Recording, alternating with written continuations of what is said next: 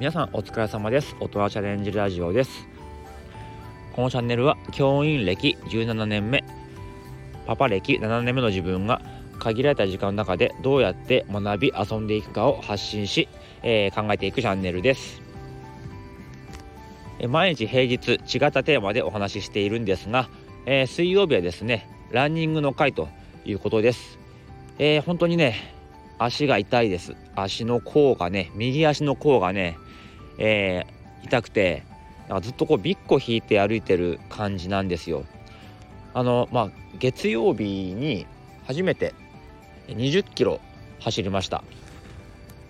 今月の、えー、末にですね、えー、ハーフマラソン大会があるんですけどもまあそれに出場するために8月から本格的に練習をしているんです。でこれまでは10キロしか走ったことなかったんですが、えー、そろそろね、えー、同じぐらいの距離を走っておこうと思って、まあ、月曜日にね走ったんですよ、まあ、月曜日はですね実はあの代休だったんですね。その前の週の土曜日があの行事があってね仕事があったんでその代休ってことで、えー、月曜日時間取れたんで、まあ、そこで走るしかないだろうと。やっぱりね子育てしてるとまあ2時間3時間こうランニングのために時間をこう割くってまあ無理なんですよね。その間誰が子供見るのっていうことじゃないですか。でそうなってくると結局奥さんの時間をもらってるわけですよね。奥さんもきっとしたことがあるんだろうけども自分がね走りに行くことでその時間がなくなるで子供見なきゃいけないから。ってことはつまり奥さんの2時間3時間を、もらってるってことじゃないですかだからちょっとそれはね申し訳ないので、まあ、こういう大企業の時に最大限走んなきゃなっていうふうに思って、えー、意を決して走ったんですね。多分これが、うん、本番前最初で最後のそういう時間かもしんないんですよね。で晴れたんで走りました。でせっかく走るんだったら何かもっとね、えー、楽しいあの、まあ、イベントもね用意しようと思ってですねあの、まあ、どこに向かって走ろうかってことで考えたんですよ。で僕あのやっぱり性格的にすごく秋っぽいんでなんか例えば1キロの公園を20周走るとか無理なんですよ。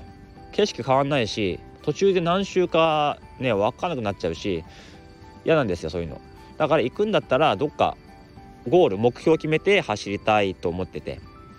ね、調べたらちょうど家からね、えー、ディズニーランドがですね10キロあるのでディズニーランドに行ってまあディズニーランドにタッチして帰ってくるみたいな、うん、これいいじゃんってことであのそっちに向かって走りました。そんなにねあのくねくね曲がったりする道じゃないんですけどまっすぐまっすぐまっすぐみたいな風に行けば着くのかなっていうところに住んでるんであの行きました。まあ、前半のね10キロは、まあ、いつも通り走ってはいたんですけどやっぱりねあのだんだんこうヤシの木が見えてきてあのホテルが見えてきてあとこうねディズニーのグッズをつけてる人がもうちらほら見え始めるわけですよ。そうするともう自分あのお疲れ部っていうねあの語学図さんがやってるコミュニティで作った、えー、T シャツを着て行ったんですよ。まあ、そんな格好であまあそんなって言っちゃあの失礼なんですけど、まあ、そういう格好でディズニーに来ちゃったなと思ってできれば自分もここでインパしたいなと思ったんですよね。なんかこう入り口のボンボヤージュを越えた辺りの門のらへんから富士山が見えたんですよね。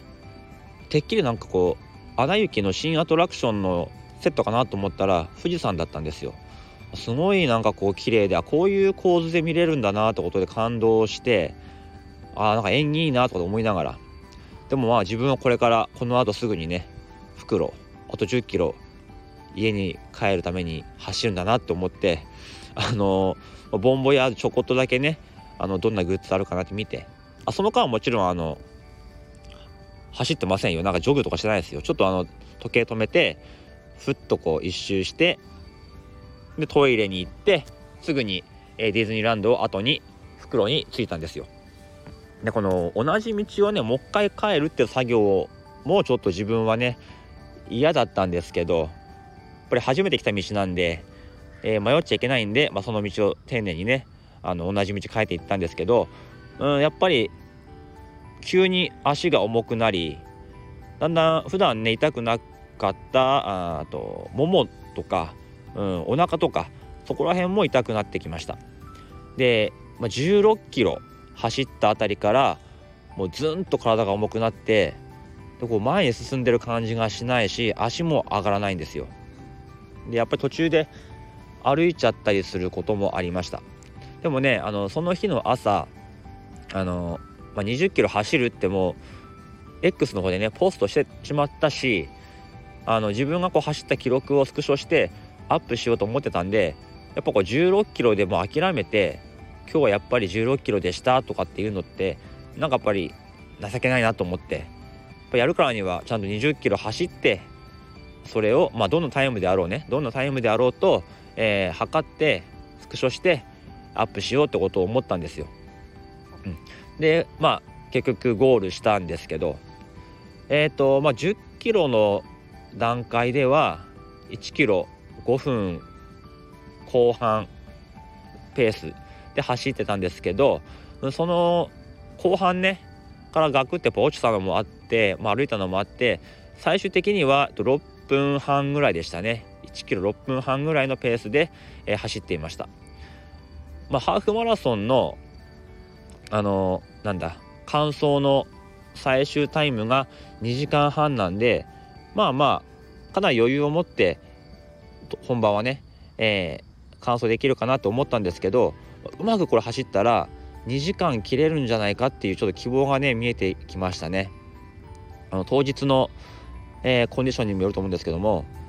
これもしかしたらいけるかなというふうに思いました。なんかやっぱり一緒に走ってる人がいると心なしかこう、まあ、ペースが速くなったりとか、えー、道端でね応援してくれる人がいると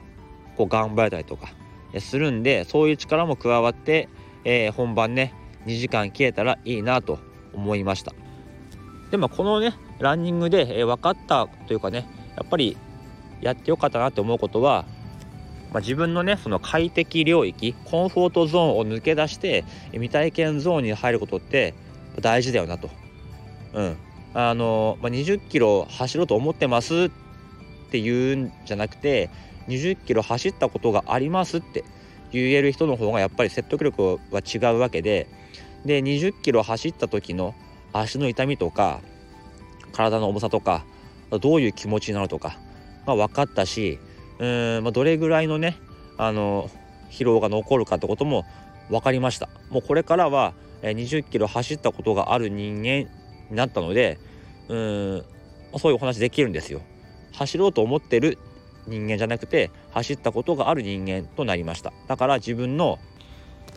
なんかこう守備範囲というかこのなんだろうななんつうの？自分をこう取り巻く円の円の面積がこう広がったような感じ？になりましたね。あと、うん、やっぱりさっき言ったようにこう16キロあたりでもやめようと思ったんですけど SNS でねあの宣言しちゃってるとか、公開しようと思ってるとかそういうのがあるとやっぱり途中でやめにくくなりますね。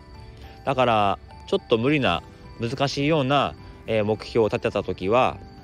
それにプラスそれを SNS とかで発信する、まあ、他人にも言うってことって大事かなって。言っちゃったからには